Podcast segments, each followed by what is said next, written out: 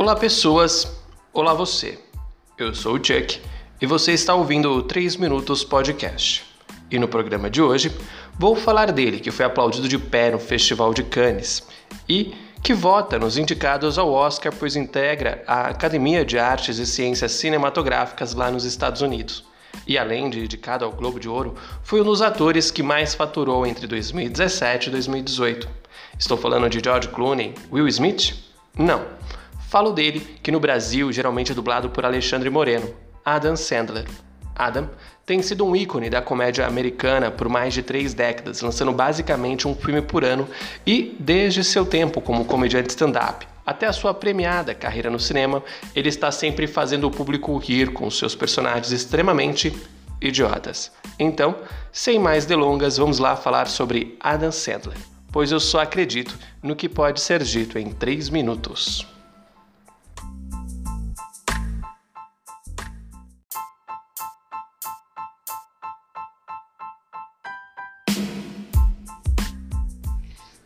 Muita gente diz que Adam Sandler é ruim, mas um cara que foi aplaudido de pé no Festival de Cannes pode ser ruim? Bom, ele é ator, produtor, roteirista, dublador e músico. Começou a fazer stand-up aos 17 anos e já nessa época ele mostrava o seu diferencial, a música. Vários dos seus filmes têm músicas que ele escreveu. Meyerowitz, por exemplo, tem canções que ele compôs com Randy Newman. Sandler também gravou cinco discos de comédia, sendo que dois foram indicados ao Grammy e venderam mais de 2 milhões de cópias cada um. Mas foi no final dos anos 80, como membro regular do clássico game show da MTV, o Remote Control, que ele se destacou. O programa foi o primeiro original da emissora que não era focado em música. Isso quer dizer que foi Adam Sandler quem diretamente proporcionou a chegada de Jackass na TV. Se não, fica aí o questionamento. Mas o que importa aqui foi que em 1990 Ada ganhou fama ao atuar no programa de comédia Saturday Night Live da rede NBC. E também pôde fundar a sua própria produtora, a Happy Madison, o que os corações gelados dirão ser o único motivo dele continuar a fazer filmes. O nome vem dos títulos dos seus clássicos, Happy Gilmore e Billy Madison. Desde 2000, a produtora é responsável por todos os seus filmes e também a maioria dos filmes da sua turma, como Rob Schneider, David Spades e Kevin James. E ao meu ver, ele é fiel demais a esses amigos. Por exemplo, o último filme bom do Rob Schneider foi O Animal, de 2001. Mas enfim, foi no final dos anos 90 que Adam se tornou um grande sucesso de bilheteria no cinema. No período de fevereiro de 98 a junho de 99, ele lançou Afinado no Amor, O Rei da Água e O Paizão, que arrecadaram cada um mais de 400 milhões de dólares, apenas nos Estados Unidos. Hoje, estima-se que o seu patrimônio pessoal gira em torno de 400 milhões. E seguimos em frente. Em 2011, Adam ganhou uma estrela na Caçada da Fama, ou melhor dizendo, ele foi convidado a pagar pela sua estrela na Calçada da Fama, e a jornada de sucesso vai até 2014, onde assinou um contrato com a Netflix para a produção de quatro filmes, que foi renovado em 17 para mais quatro, prova que qualquer produção que ele coloca a mão vira ouro é a comédia Os Seis Ridículos, que de longe é o pior filme dele e foi assistido mais vezes em 30 dias do que qualquer outro filme no mesmo período na Netflix. E se os dados não bastam né, para provar que Adam Sandler não é ruim, Paul Thomas Anderson, um dos diretores mais aclamados do momento, adora o cara.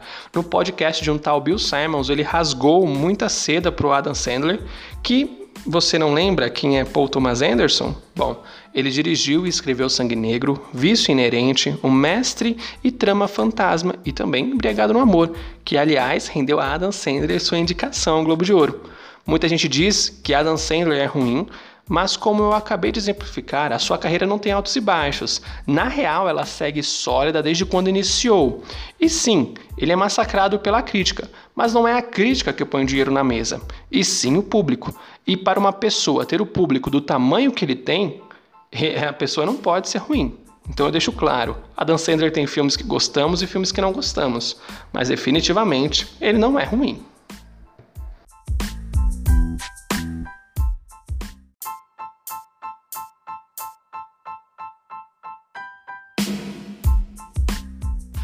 Bom, isso é tudo, pessoal.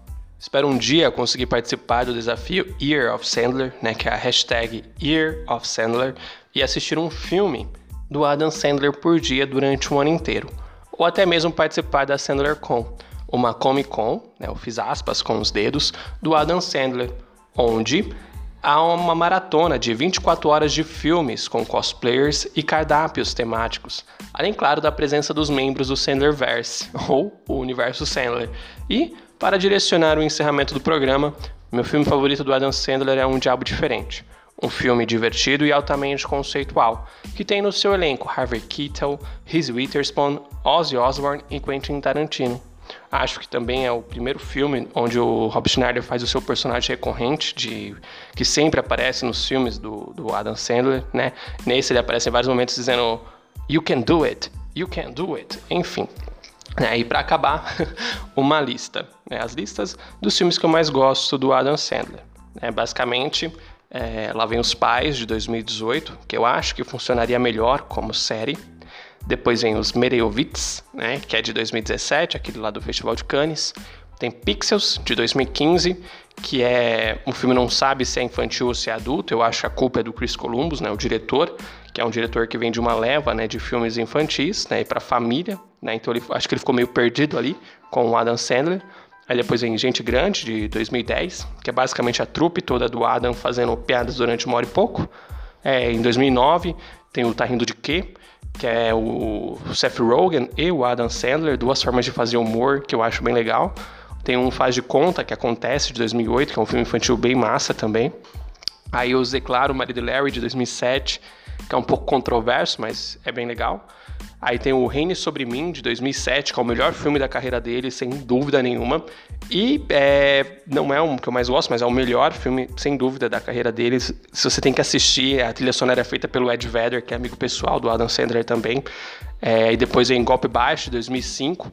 Spanglês, de 2004, que é um filme que não sabe se é drama ou se é comédia. E tem Como Se Fosse a Primeira Vez, que é uma das melhores comédias românticas de todos os tempos, que é de 2004. E também tem Tratamento de Choque, de 2003, com Jack Nixon, fazendo a mesma atuação de louco que ele sempre faz em qualquer filme. Aí tem A Herança de Mr. Deeds, de 2002, que tem uma piada ótima com o Pai Preto, que eu sempre dou risada. Vem, depois também vem Embriagado de Amor, de 2002, que é a parceria dele com o Paul Thomas Anderson. E também tem Um Diabo Diferente, de 2000, de 2000 né, que já falei dele. Depois vem o Paizão, de 1999, que é foda pra caralho esse filme. É um dos filmes que sempre me faz chorar e rir pra caralho também. Tem O Rei da Água de 1998, que é divertido. A Prova de Balas de 1996, que é com Damon Wayans. Se você não está assimilando a, a, o nome, a pessoa, né? Damon, Damon, Damon Wayans é o Michael Kyle de Eu, a Patroa e as Crianças.